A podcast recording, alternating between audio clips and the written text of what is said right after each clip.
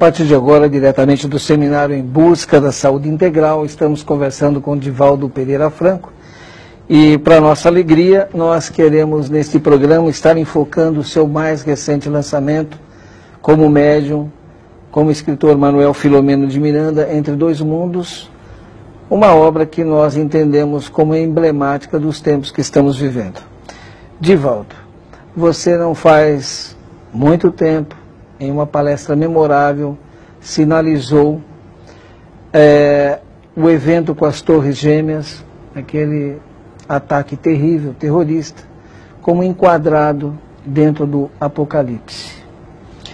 E agora nós temos o livro Entre os Dois Mundos, em que logo no seu terceiro capítulo, o espírito Policarpo, no capítulo intitulado Mensagem de Convocação, nos apresenta um quadro que é por demais significativo para nós espíritas que entendemos o espiritismo como a revivescência do cristianismo.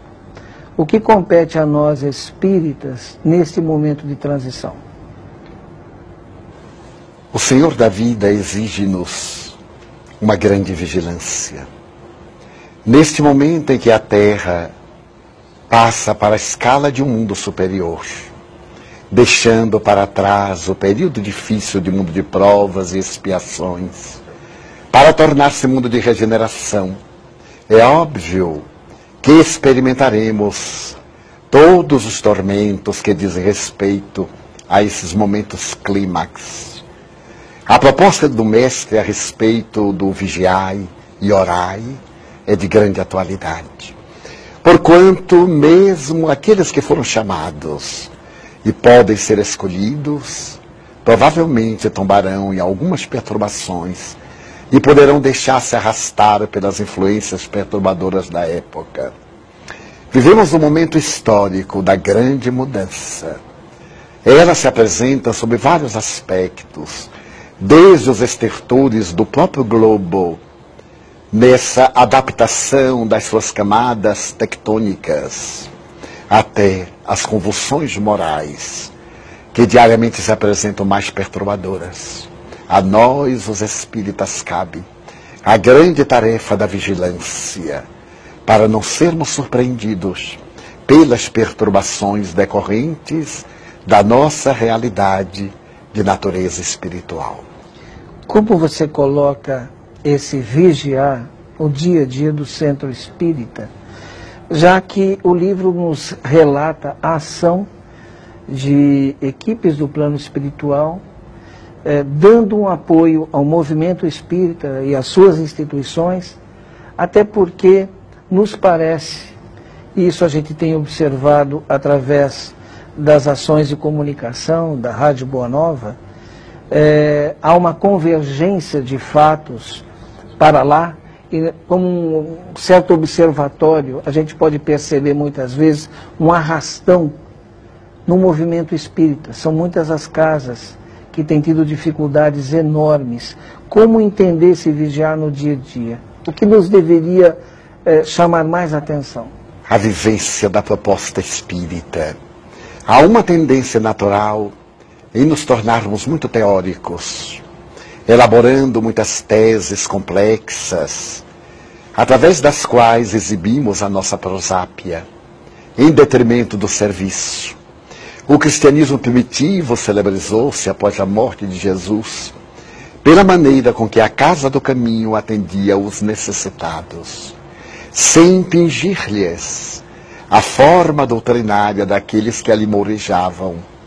Eles contavam as suas experiências da convivência com Jesus e demonstravam a excelência desse viver com Jesus através dos atos, tendo paciência, sendo benignos, sendo misericordiosos. Vivemos dias de contestação, de competição infeliz, em que os indivíduos estamos mais preocupados com a própria imagem do que com a causa da doutrina espírita. Infelizmente, observamos e penso que todos notamos uma competitividade estranha e, através da internet, informações sempre desairosas, com desrespeito a pessoas venerandas, apenas para exibir o próprio eu, discrepando muitas vezes daquilo que não se sabe e atribuindo-se ideias que em realidade não têm o menor fundamento. Muitas vezes, companheiros devotados são agredidos vergonhosa e covardemente, através desse veículo, sem que eles saibam. Quando aqueles que discrepam, que têm dúvida, poderiam muito bem dirigir-se à fonte e pedir explicações antes de atacar. Porque qualquer pessoa sensata, quando expede um conceito, deve fundamentar-se em alguma coisa.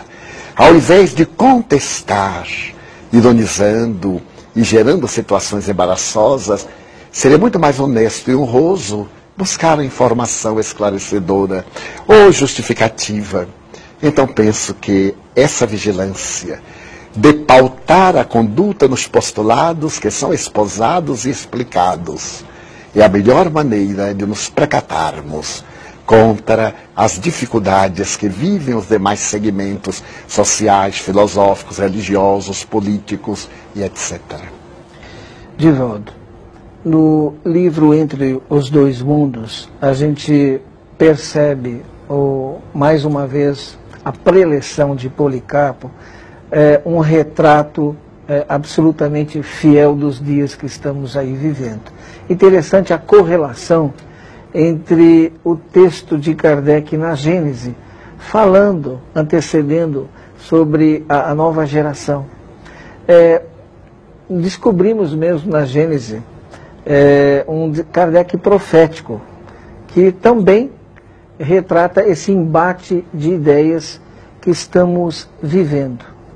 Qual a contribuição do pensamento espírita para a paz mundial nesse aspecto? Como nós espíritas devemos estar influindo de maneira positiva nessa psicoesfera que se apresenta muito densa. Tendo a coragem de ser autênticos. Nós temos o direito de discordar do indivíduo, mas não temos permissão para dissentir, para pelejar com ele, para brigar.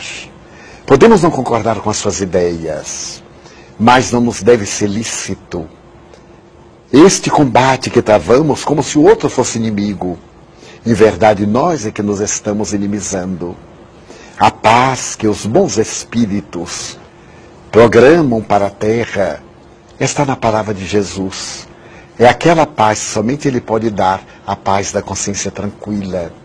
Aquela que é resultado de uma consciência reta, pelo dever nobremente cumprido, pelos pensamentos elaborados de maneira correta penso que nós podemos contribuir em favor desses porvindouros dias da nova geração, preparando o caminho para aqueles missionários que virão dar prosseguimento à tarefa quando o mundo de regeneração iniciar-se, tendo facilitadas as suas atividades.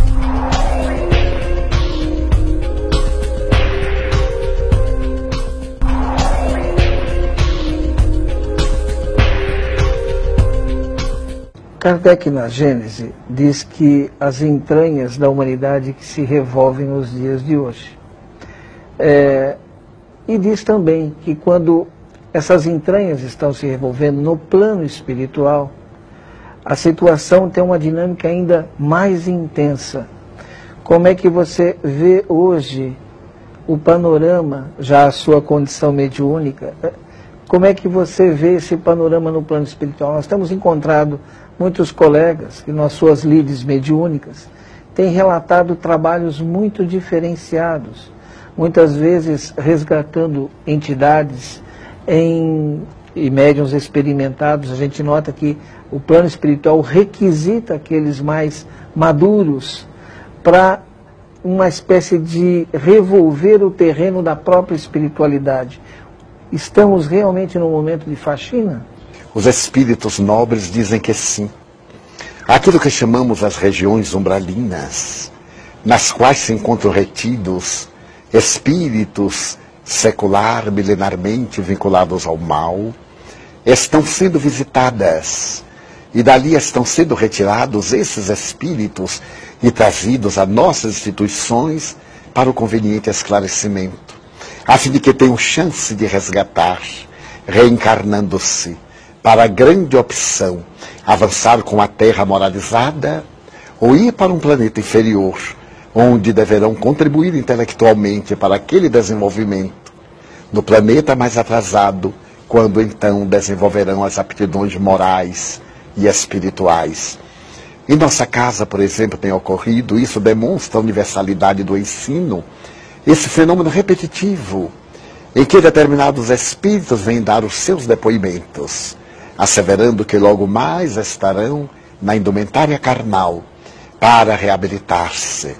E nos pedem que os envolvamos em vibrações de paz, a fim de que não voltem a delinquir, para que tenham força para resistir às más tendências, porque esta significa-lhes a última chance, isto é, a chance que eles poderiam avançar mas que na impossibilidade serão transferidos para planos inferiores, de onde um dia retornarão naturalmente à casa-mãe, que é o planeta terrestre. Aliás, Divaldo, o, o espírito Policarpo, no livro Entre os Dois Mundos, enfatiza esses espíritos em belos corpos, mas que demonstram ainda todo um primitivismo, ensejando que nós é, te, tenhamos uma atitude não de reação, mas de inclusão em relação a eles. E a gente tem visto no noticiário mundial, recentemente, por exemplo, na Austrália, essa coisa absurda de perseguição a, a núcleos de outras raças e que nem são, é, vamos dizer assim, já são filhos é, de imigrantes nascidos no país e perseguidos por essa é, herança. Parece que estamos voltando a tribos contra tribos. Como é que você vê esse panorama? São as tribos antigas que estão retidas. Aqueles mesmos hunos, os godos, os visigodos, os normandos, que semearam na Europa e em parte da Ásia a dissolução, a tragédia. Esses espíritos ficaram retidos para que o processo de evolução da Terra não sofresse solução de continuidade. Mas agora, na grande transição, terrícolas que são, eles têm o direito de vir ter conosco e vêm, em corpos geneticamente aperfeiçoados, porém vivendo situações tribais, assinalados pelas deformidades que retornam do passado em forma de tatuagens, de piercings, como skinheads e outros, sem nenhuma crítica de nossa parte, mas apresentando um visual, um gestual, que recorda aquela convivência tribal, sem que haja evoluído nesse processo histórico que tem tomado conta da sociedade. São os nossos irmãos da retaguarda de volta, renteando conosco, para que mais os amemos, dando-lhes chance de avançar. É, você está enfatizando essa questão da, da transição.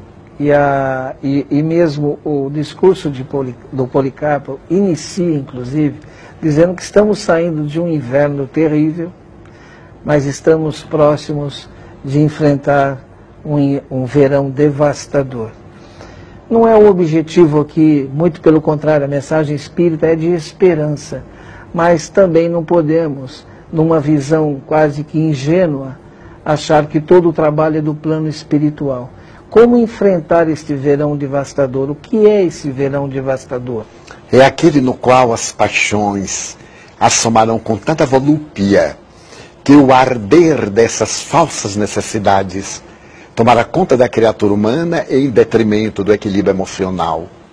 Esse equilíbrio da razão invernosa que dá tempo à meditação vai lentamente cedendo lugar à toxicomania, à sexolatria, ao alcoolismo, as fugas espetaculares pelo suicídio, as quedas abissais na depressão, na síndrome do pânico, nos transtornos de conduta sob vários aspectos.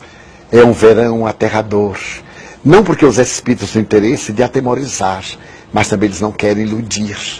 Em nome da esperança, não vão fantasiar aquilo que nós não temos condições de produzir. Então advertem-nos, como Jesus o fez conforme Marcos 13, no sermão profético, quando teve para nós a proposta premonitória dos sinais dos tempos, que ainda não se consumaram. Falando de sinais do tempo, Divaldo, há quem diga que nós não conseguiremos sair dessa, desse círculo vicioso para um círculo virtuoso se não tivermos um impacto realmente considerável.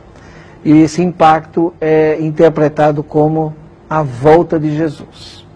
E os mais atentos, ou é, quem sabe talvez muito imaginosos, interpretam até a desencarnação de João Paulo II e Chico Xavier como aquelas duas últimas testemunhas citadas no Apocalipse, antecedendo a sétima trombeta que anuncia a volta de Jesus. Interpretam como que, de alguma maneira, não uma volta, mas quem sabe um impacto de cumprir a sua promessa, já que é uma promessa feita por ele, de que voltaria.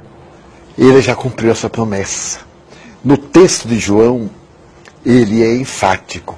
Eu rogarei a meu Pai para que vos mande um consolador.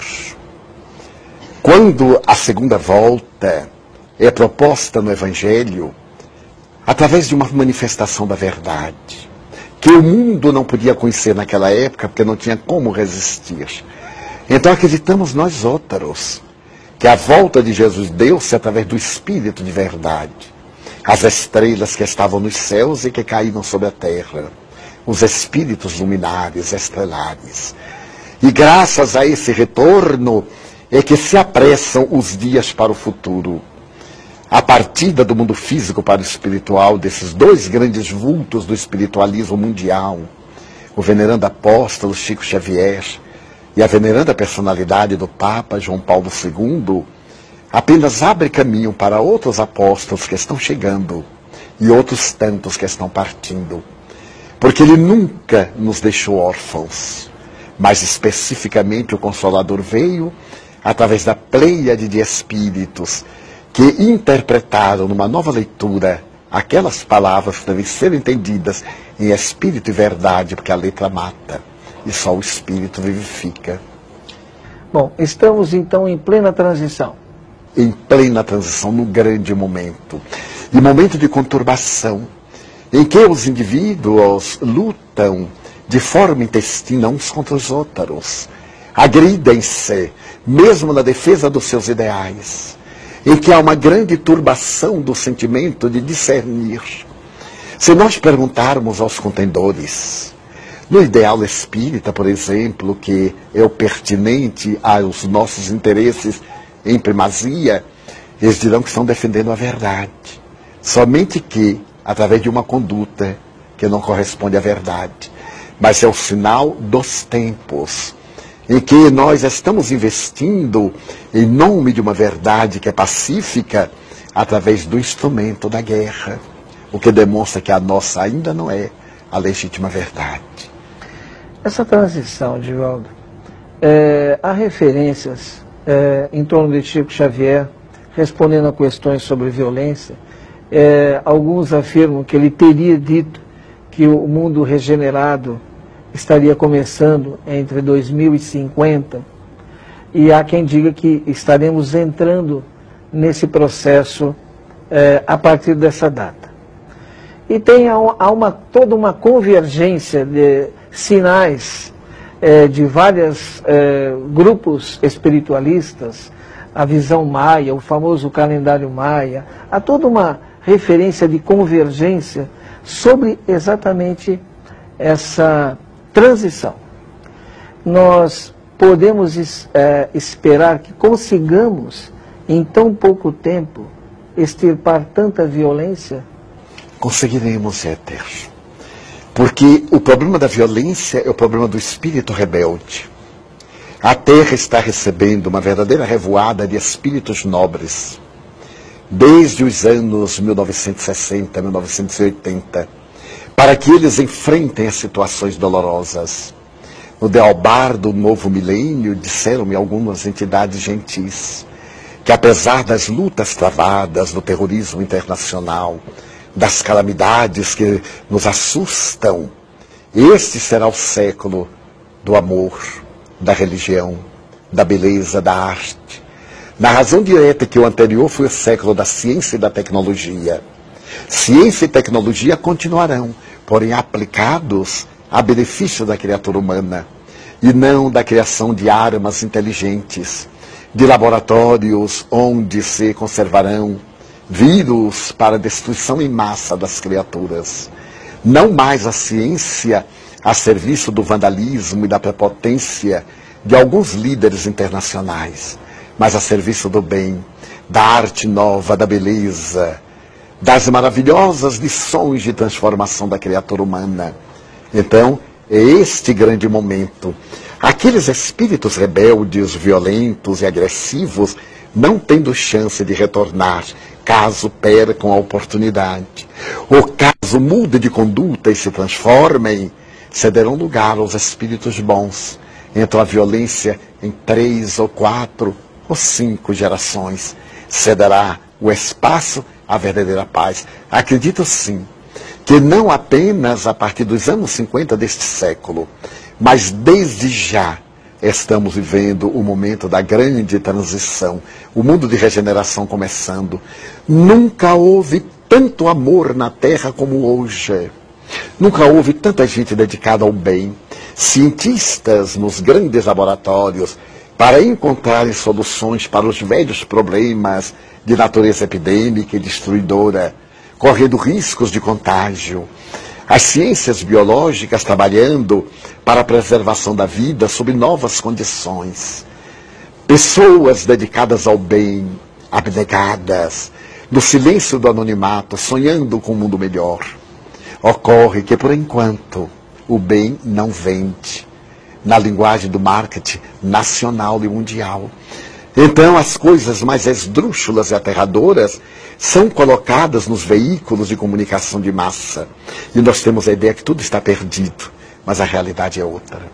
De volta. Nós estamos chegando ao final do nosso programa e queria uma sua uma mensagem em torno de Jesus, porque ele é o nosso grande é, desafio. Né? A sua proposta é um grande desafio para todos nós, um desafio amoroso.